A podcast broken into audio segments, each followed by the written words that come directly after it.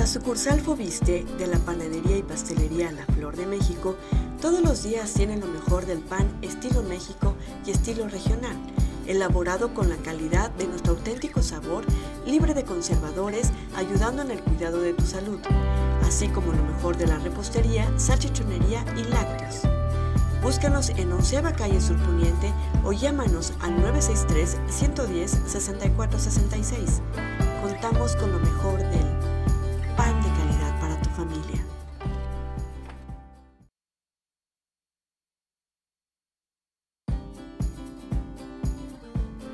Nuestra panadería y pastelería La Flor de México es una empresa 100% comiteca que cuenta con más de 41 años de experiencia elaborando pan estilo México y de la región. Durante estos años hemos elaborado pan con nuestro auténtico sabor, libre de conservadores, ayudando en el cuidado de tu salud. También te brindamos la calidad en el servicio de más de 20 familias chiapanecas que todos los días trabajan para darte lo mejor. La sede central, ubicada en Avenida Agustín García número 6 en la colonia Miguel Alemán de Comitán de Domínguez, Chiapas, cuenta con el área de repostería, en donde se elaboran los pasteles más deliciosos. Asimismo, tiene salchichonería, lácteos y a la venta la materia prima con las mejores marcas para que puedas elaborar pan en tu hogar para esos momentos especiales. En la colonia Miguel Alemán también está ubicado el café La Flor de México, que se caracteriza por brindarte desayunos, antojitos y el mejor café de la región donde puedes reunirte en ambiente familiar o de trabajo. El café se caracteriza por el servicio de calidez que se esmera por darle gusto a tu paladar. La Flor de México, pan de calidad para tu familia.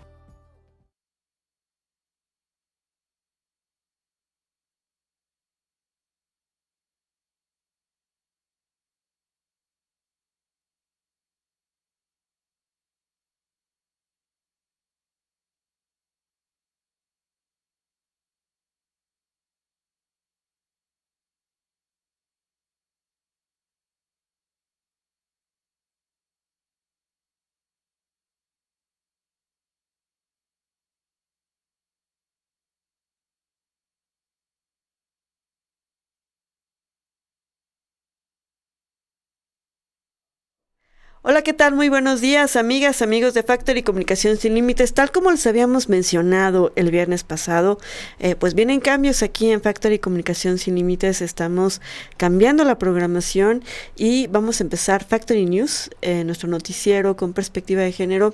A partir de las 7, 7 y media de la mañana a 8 y media de la mañana, le vamos a traer lo más relevante en la información a nivel regional, estatal, nacional y, por qué no, también internacional. El día de hoy, lunes 20 25 de julio. Hoy es un día naranja. Ya saben ustedes que ya basta. Estamos en contra de la violencia eh, contra las mujeres y las niñas.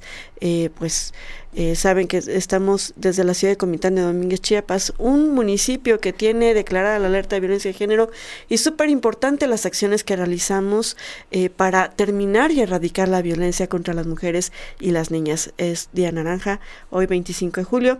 Estamos a 15 grados centígrados, va a estar mayormente soleado el día de hoy, vamos a tener una mínima de 13 y una máxima de 27, así que ya sabe, póngase bloqueador porque va a estar rico el calorcito ¿Y qué le parece si empezamos el día de hoy? Vamos a un pequeño corte, regresamos.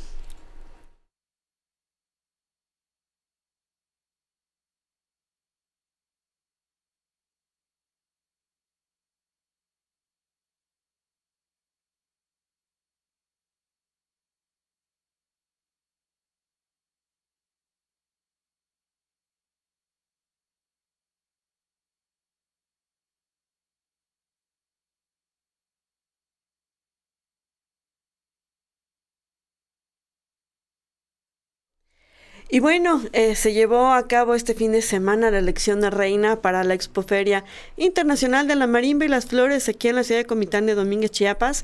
Y bueno, con la presencia de distinguidas personalidades que integraron el jurado calificador, autoridades del Ayuntamiento de Comitán, familiares y amigos de las participantes, se llevó a cabo la elección de reina para la Expoferia Internacional de la Marimba y las Flores Comitán en su edición 2022.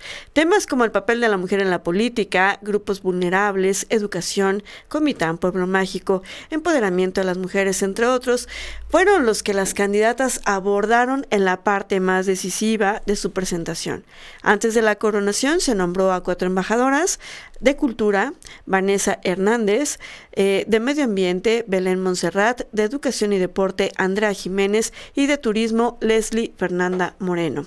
Al final de la noche y luego de eh, deliberar, los integrantes del jurado nombraron a Ariadna Ramírez como la gran triunfadora, quien fue coronada por la doctora Gabriela Durán Flores, síndica municipal, en representación del alcalde Mario Antonio Guillén Domínguez y regidores del ayuntamiento, resultando también electas Karen Argüello como primera princesa y Janet Hidalgo como segunda princesa. Felicidades, vamos a ver en la representación eh, pues durante estos días de feria eh, ya saben que es internacional porque también se promueve en nuestro país hermano Guatemala.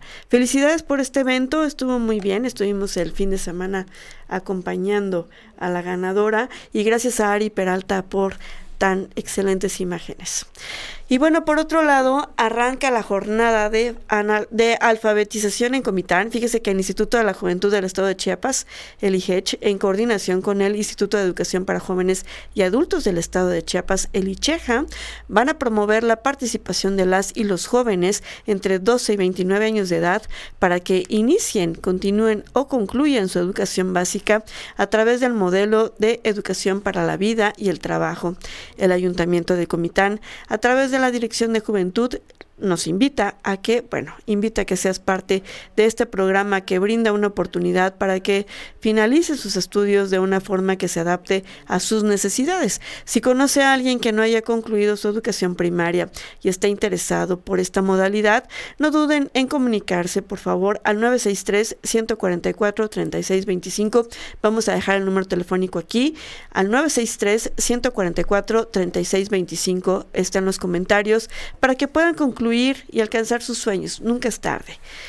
Y bueno, eh, se incendia cocina del hospedaje en Comitán Bomberos de Protección Civil acudieron a un llamado de emergencia en el barrio La Cruz Grande, pues se reportó una fuga de un cilindro de gas en una posada ubicada en el barrio de La Cruz Grande. Fue al interior de la cocina de Posada El Salvador, ubicada sobre la 14, perdón, la cuarta calle norte, entre Avenida Central y Primera Calle Norte, donde empleados del lugar solicitaron apoyo a los servicios de emergencia, pues un cilindro de 10 kilos empezaba a incendiarse.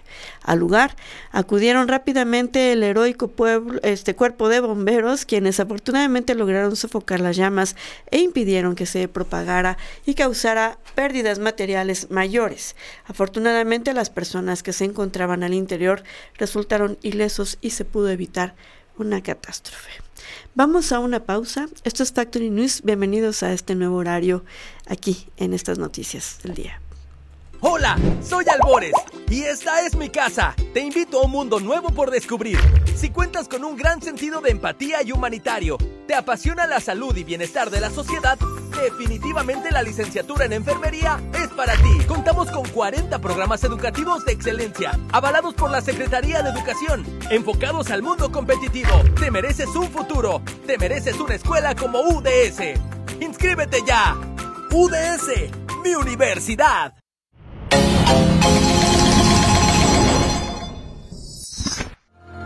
Gran Festival Cultural Santo Domingo de Guzmán en el marco de la Expoferia Internacional de la Marimba y de las Flores Comitán 2022.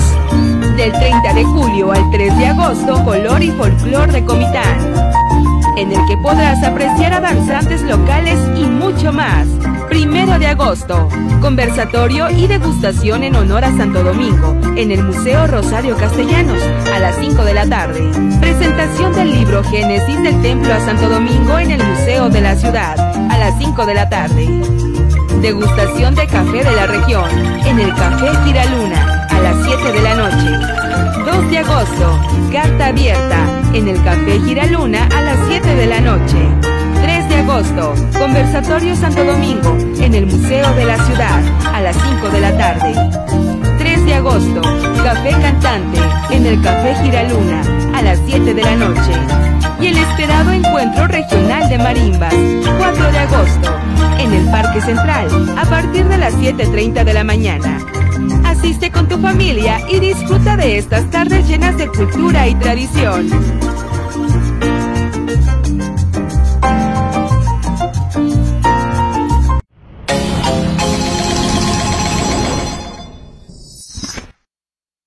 Nivel estatal, beneficia Rutilio Escandón a productores de cacahuatán en Tuxtla Chico, Metapa y también Unión Juárez.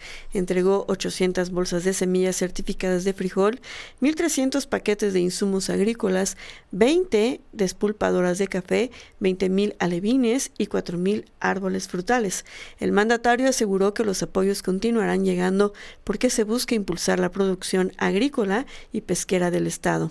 Durante su gira de trabajo por la región Soconusco, el gobernador Rutilio Escandón Cadenas entregó apoyos a productoras y productores agrícolas y pesqueros de los municipios de Cacahuatán, Tuxtla Chico, Metapa y Unión Juárez, con la finalidad de mejorar los cultivos e impulsar la seguridad en materia de producción en esta zona y en todo el estado. Desde Cacahuatán, el mandatario dijo que los apoyos, tanto federales como estatales, van a continuar en estos municipios con más despulpadoras de café, herramientas y otros insumos para el campo y la pesca, al tiempo de señalar que estas acciones demuestran que el principal aliado de las y los productores es el presidente Andrés Manuel López Obrador. Quiero decirle a Cacahuatán, Tuxtla Chico, Unión Juárez y Metapa, que están recibiendo estos apoyos, y a todos los municipios de la costa y del Soconusco, que estamos con ustedes y continuaremos invirtiendo el presupuesto en el pueblo, así que seguirán llegando beneficios. Ahora, quienes estaban olvidados son los protagonistas de la cuarta transformación, y como dice el presidente, que a todo nos vaya bien, primero los pobres, enfatizó el gobernador del estado. El jefe del Ejecutivo Estatal manifestó que, sin importar el partido político por el cual las y los alcaldes hayan llegado a los ayuntamientos, en este gobierno se trabaja en conjunto con las autoridades municipales, siempre y cuando sean honestas y responsables para sacar adelante las solicitudes de la gente. Por su parte, la Secretaría de Agricultura, Ganadería y Pesca, Zainia Andrea Gil Vázquez, es puso que en coordinación con los ayuntamientos de Metapa, Tuxtla Chico, Unión Juárez y Cacahuatán se impulsa la productividad, por lo que hoy se entregan 800 bolsas de semillas certificadas de frijol, 1.300 paquetes de insumos agrícolas, 20 despulpadoras de café, 20.000 alevines para la acuacultura y 4.000 árboles frutales. Y bueno, ella como la secretaria de Agricultura y Ganadería, Andrea Gil Vázquez, eh, pues le dio también las gracias al alcalde de Cacahuatán, a Rafael y Chong, Juan agradeció que el gobierno esté pendiente del Soconusco y aunque son municipios mayormente productores de café, en los árboles frutales y maderables encuentran más alternativas. Pues muy bien. Fíjese que Chiapas se pintó de rosa. La tarde del viernes pasado se instauró la delegación Chiapas de la Asociación Civil Rosa Mexicano, que a nivel nacional encabeza Catalina Monreal, mujer zacatecana, activista y luchadora social, hija del senador Ricardo Monreal Ávila, y que se ha dado a la tarea de darle vida a un movimiento que promueve el empoderamiento femenino a nivel nacional a través de la agrupación mencionada. Acompañada de Sofía Espinosa, chiapaneca de trabajo eh, a la sociedad y a favor del empoderamiento de la mujer y su participación activa en la vida política estatal y nacional, esposa de Eduardo Ramírez Aguilar, bueno, también Katy Monreal, como es mejormente conocida, convocaron a mujeres de varias partes de Chiapas para presentarles este nuevo proyecto que busca eliminar la brecha de género, reducir la desigualdad y erradicar todas las formas de violencia y discriminación. En este evento, el encargado de la toma de protesta de la delegación Chiapas de Rosa Mexicano fue el senador Ricardo Monreal Ávila, presidente de la Junta de Coordinación Política del Senado de la República, quien celebró que sea en el estado de Chiapas en donde arranque la expansión de esta organización, al tiempo de reconocer la gran participación de las mujeres de Chiapas, quienes están en busca de espacios de expresión y participación, lo que quedó de manifiesto ante la convocatoria de este evento. Por su parte, y asistente como invitado especial, el chepaneco Eduardo Ramírez dijo que las grandes decisiones del país deben ser consensadas con las mujeres y con todos los sectores sociales, pero sobre todo con las mujeres con quienes existe una deuda histórica de los gobiernos, las instituciones y todos los hombres que debe ser resarcida, por lo que cada acción social y de gobierno debe ser encaminada a tener perspectiva de equidad con las mujeres y Nico. Y bueno, Rosa Mexicano es una asociación que busca ser líder de impacto nacional que promueve el empoderamiento femenino a través de acciones sociales e institucionales que hagan de México un país igualitario, equitativo y próspero en el que las mujeres, niñas, niños y diversos sectores se vean beneficiados. Y bueno, la delegación Chiapas está constituida por Karina Adriana Rodríguez Domínguez como presidenta, Sandra Herrera Domínguez, Ana Isabel Granda González, Patricia Díaz López, Malena Torres Abarca, Rosa Godelba Cancino, eh, Karina Guadarrama López y Raquel Ruiz Reyes, como comisionadas en temas como finanzas, acción y asuntos indígenas, promoción y liderazgo político de las mujeres, gestión social, apoyo psicológico, atención a grupos vulnerables, estrategias de capacitación para la prevención de la violencia en razón de género y promoción deportiva y activación física, respectivamente.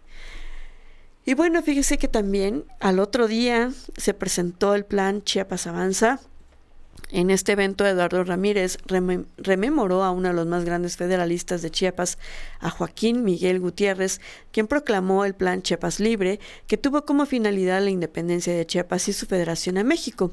A casi 200 años de de este hecho histórico fue presentado el Plan Chiapas Avanza, el cual da continuidad al objetivo principal de que la federación tenga como principal objetivo el bienestar de toda chiapaneca y chiapaneco, por lo cual dijo, al cumplirse los 200 años de la federación, habrá que revisar el pacto federal y pedir lo que por derecho a cada chiapaneca y chiapaneco le corresponde. Los asistentes, quienes ahora son enlaces legislativos, conformarán asambleas locales, quienes a partir del mes de agosto y septiembre realizarán foros informativos para culminar en diciembre de este mismo año para darle voz a y bueno, también informar a quien así lo requiera, evitando excluir a cualquier ciudadano o ciudadana que quiera conformar una asamblea un acto federalista como los ideales con los que dijo identificarse el legislador chiapaneco. Soy profundamente federalista, creo en el federalismo mexicano y creo también en la pasión y en la independencia de sus ciudadanos, afirmó Eduardo Ramírez. Y también se dijo inspirado de los hombres y mujeres históricos de Chiapas, la gallardía y valentía de los pueblos, herederos del pensamiento de Fray Bartolomé de las Casas, con quien sumó su convocatoria a la paz entre los pueblos y comunidades entre los hombres y mujeres que la habitan, y que es la paz una de las necesidades de Chiapas y de México, palabras que emitió el histórico religioso y que hoy siguen vigentes, sentenció. Al igual, el parlamentario chiapaneco se pronunció inspirado por Belisario Domínguez, un hombre que dijo le tocó vivir una época difícil y gracias a quienes se ha construido patria, pues nuestro México, las asambleas legislativas se reagruparán para un gran encuentro el próximo año, donde se espera que ya integradas sean más de 100.000 las ciudadanas y ciudadanos chiapanecos que conformen esta gran fuerza de trabajo por el desarrollo de Chiapas. Seamos sinceros, dijo, con nuestros hermanos y hermanas, lo que eh, les ofrecemos es esperanza para un mejor futuro de Chiapas y para todas las y los chiapanecos y chiapanecos, apuntó el legislador. En este encuentro, Ciudadanos se realizó un reconocimiento al trabajo realizado por el gobernador del estado, Rutilio Escandón Cadenas, con una ovación de parte de los asistentes. Es así como un acto legislativo fue una fiesta popular en la que la ciudadanía desbordó su interés de participar en las decisiones que cambian el rumbo de México y de Chiapas. Y bueno, fíjese que más indígenas están privados de su libertad. La cantidad de personas privadas de su libertad que pertenecen a algún pueblo indígena aumentó un 2.4% en el 2021 a nivel nacional. El 14.7% está concentrado en alguna etnia en Chiapas, de acuerdo con los resultados de los censos nacionales de sistemas penitenciarios en los ámbitos estatal y federal del Instituto Nacional de Estadística y Geografía, el INEGI. Al cierre del 2021, en los ámbitos federales y estatales, la población privada de la libertad se conformó por 220.420 personas, de las cuales el 3.2% pertenece a alguna etnia, es decir, 7.055 personas con condición indígena. Un 5.5% pertenece al pueblo celtal, seguido del, solcil, del Sotzil con 4.8%, 2.7% es del pueblo chol y 1.2% del soque. ¿Cuál es el panorama? En Chiapas, la población privada de su libertad fue de 4.703 personas, el 94.4% hombres y 5.6% mujeres, distribuidos en 17 centros penitenciarios federales, estatales y centros de especializados de tratamiento para adolescentes. Los delitos cometidos por hombres en los centros penitenciarios federales correspondieron a la materia de armas, explosivos y otros materiales destructivos. En los centros penitenciarios estatales, correspondieron a robo. En cuanto a los delitos cometidos por mujeres en el ámbito federal, el más común fue secuestro, con 27.5%. En el ámbito estatal fue el delito de robo, que concentró el 29.8%. Al considerar a la población privada de la libertad por espacios disponibles, se observa una tasa de ocupación en los centros penitenciarios de 99.8% a nivel nacional. El Estado se encuentra por debajo de esa media, con una tasa del 92.9%, siendo la Ciudad de México y Nayarit las que lideran la tabla con tasas de 237.2 y 171. De acuerdo con el estatus jurídico de las personas privadas de la libertad, el 42.1% de la población no contó con una sentencia. En el caso de los hombres, dicho porcentaje fue 41.5%, mientras que para las mujeres fue de 52.9%. El 33.9% de las personas privadas tenían alguna adicción a sustancias psicoactivas, siendo el tabaco la sustancia a la que más personas internadas son adictas y seguido del alcohol con 57.5% y marihuana con 48.6%. Y bueno, por otro lado, se incrementan daños por mar de fondo. La aparición en los últimos días del mar de fondo en Puerto Arista ha generado que los restauranteros estén viendo afectadas sus ventas, afirmaron un grupo de empresarios liderados por Juan Fuentes Ulloa.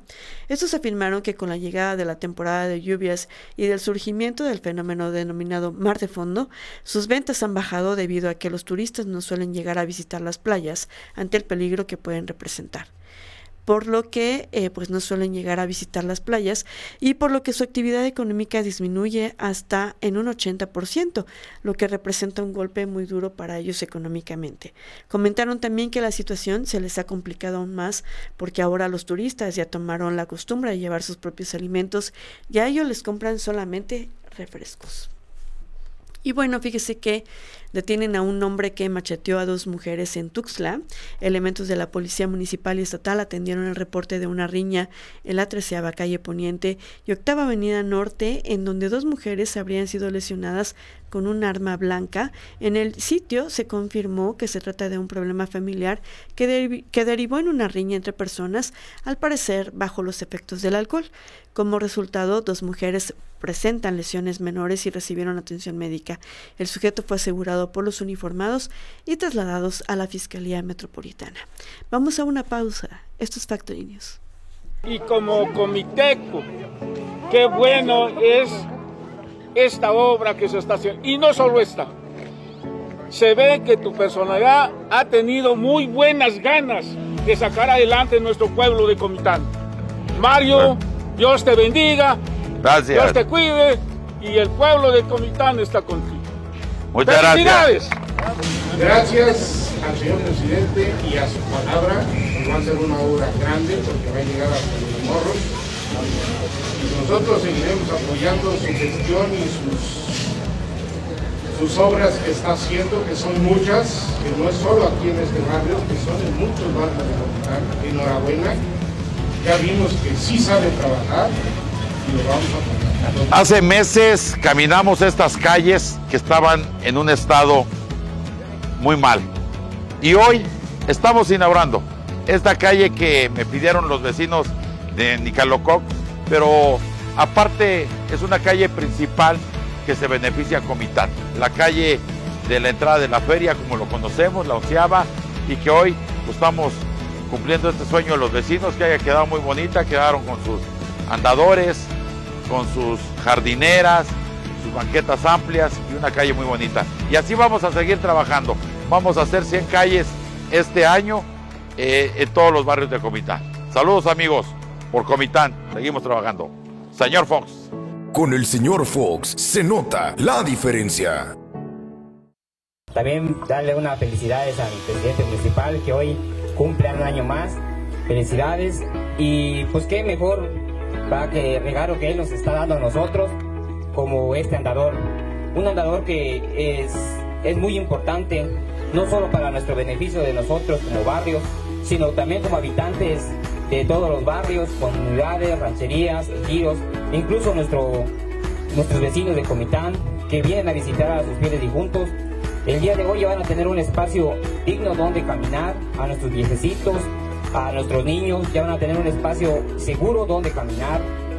Hoy va a ser una calle muy bonita y, estoy muy agradecido con nuestro presidente municipal.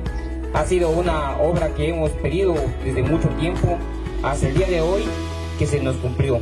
Pues me complace estar aquí acompañándote, presidente. Muchas felicidades por este año más. Eres un hombre muy joven, muy talentoso y con mucho futuro político. Eso se deja ver de manera rápida. Pues hoy, 22 de julio, me siento muy contento porque dimos el banderazo de, de aquí, en este barrio Mamaltic, donde se va a construir dos andadores que son prioridad para nuestra bella gente de Simón. Nos tocó trabajar, pero lo hacemos con felicidad y más que nada porque estamos dando resultados a nuestro pueblo, a nuestro municipio. Que Diosito me lo bendiga tu amigo Joy Altuza. Honorable Ayuntamiento Municipal de Tzimol, un gobierno cercano a la gente. Círculo Ebrard por encuestas verificables, como Monreal exigen consultas abiertas, independientes y transparentes, denuncian uso de recursos públicos en detrimento de la equidad interna y la legalidad.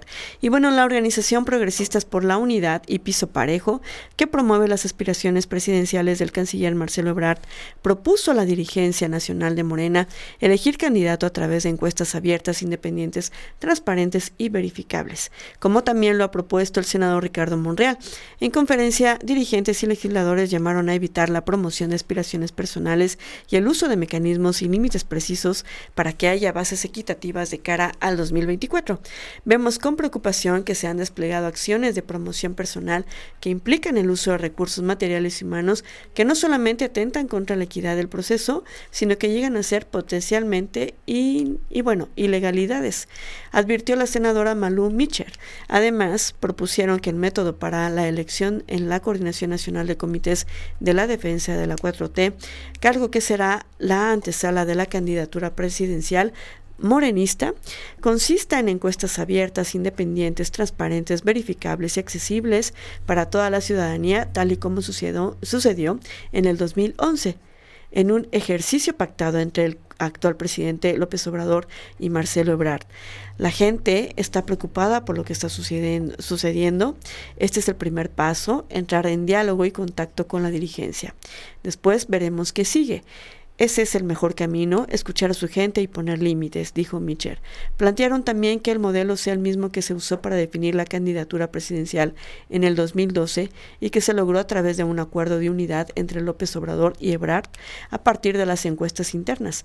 Incluso sugirieron que este proceso sea acordado este mismo año, al igual que en esta ocasión cada aspirante deberá proponer una encuestadora y asimismo que se decida de mutuo acuerdo la empresa independiente que supervise los trabajos.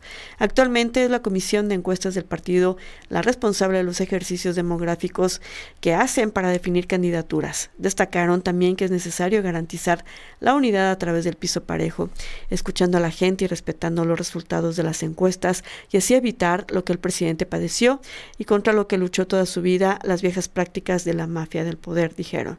Los morenistas, que respaldan las aspiraciones presidenciales de, México, de Marcelo Ebrard, aseguraron que como en el 2011 la unidad se construyó y se debe continuar construyendo con piso parejo, escuchando a la gente y respetando los resultados de las encuestas. Y bueno, yo nada más voy a hacer un comentario no acostumbro, pero eh, efectivamente este fin de semana estuvo Marcelo Obrard aquí en Chiapas, pero también estuvo Ricardo Monreal y después estuvo eh, este Marcelo Obrard en, en Guerrero y así, y entonces, pues bueno, se están moviendo eh, las piezas de los morenistas, vamos a ver qué es lo que deciden. Y bueno, fíjese que no cederemos soberanía energética ante consultas, advierte Andrés Manuel López Obrador. Las plantas hidroeléctricas en el país estaban subutilizadas para darle preferencia a las empresas extranjeras y por eso es la llamada consulta del gobierno de Estados Unidos y de Canadá y por eso no vamos nosotros a ceder porque es un asunto de principios, tiene que ver con la soberanía, refrendó este domingo el presidente Andrés Manuel López Obrador. En un video grabado a un costado de la presa El Cajón durante el cierre de su gira de trabajo por Nayarit, reiteró que el patriotismo no se negocia, son principios irrenunciables, ni el petróleo, ni en la industria eléctrica, nada que tenga que ver con ceder nuestra soberanía. A la vez, en un mensaje en Twitter, agregó, estamos casi al 100 en médicos y especialistas, así será en todo el país. Agradecemos al pueblo y al gobierno cubano también su apoyo.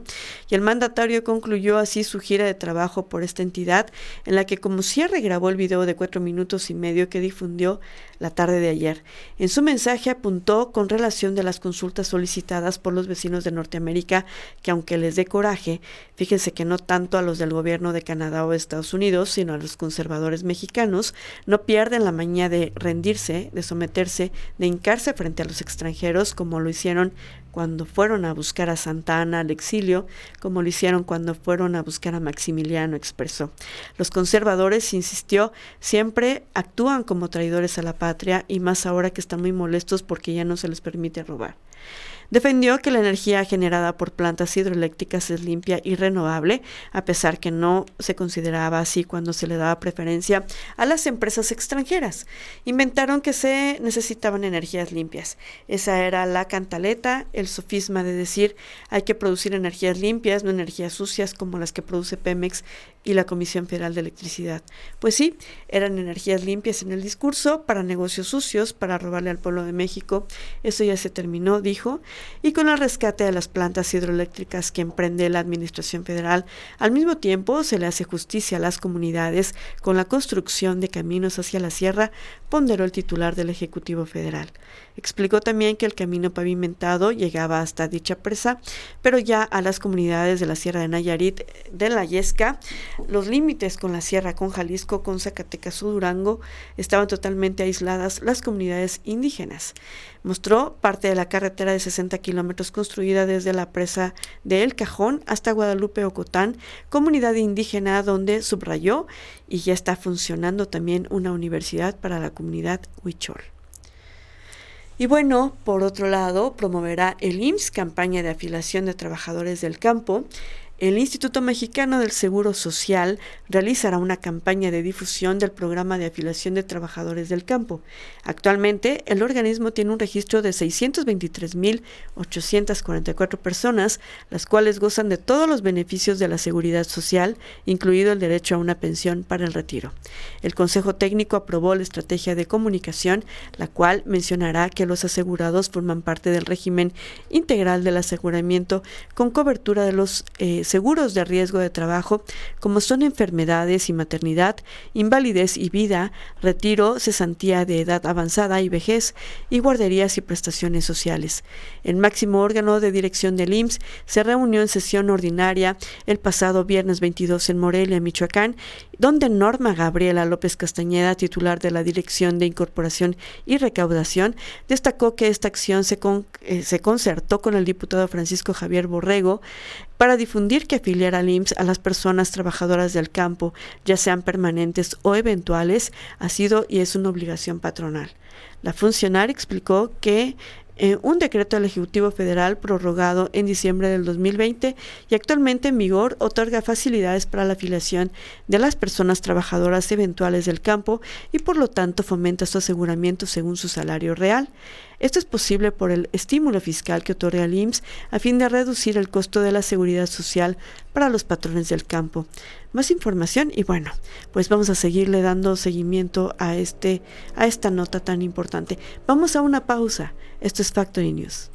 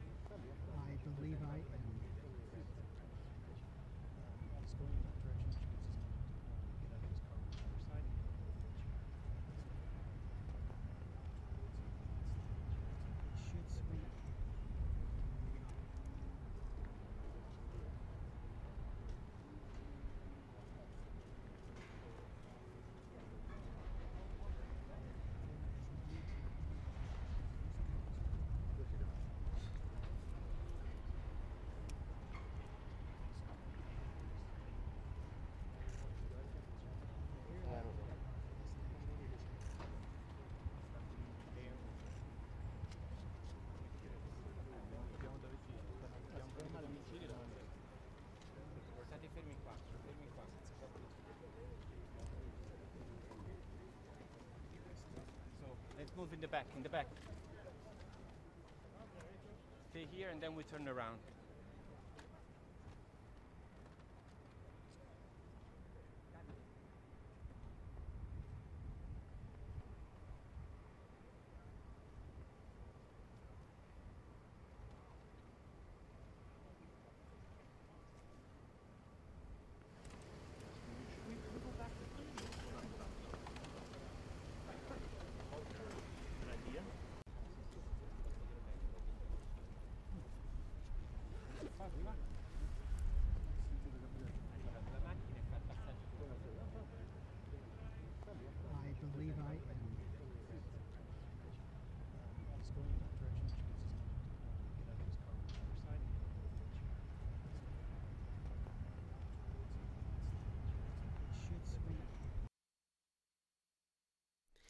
Y bueno, tal como lo observaron, el Papa Francisco llegó este domingo a Canadá para una peregrinación penitencial, durante la cual pedirá perdón a los indígenas sobrevivientes de abusos cometidos en escuelas residenciales dirigidas por la Iglesia Católica.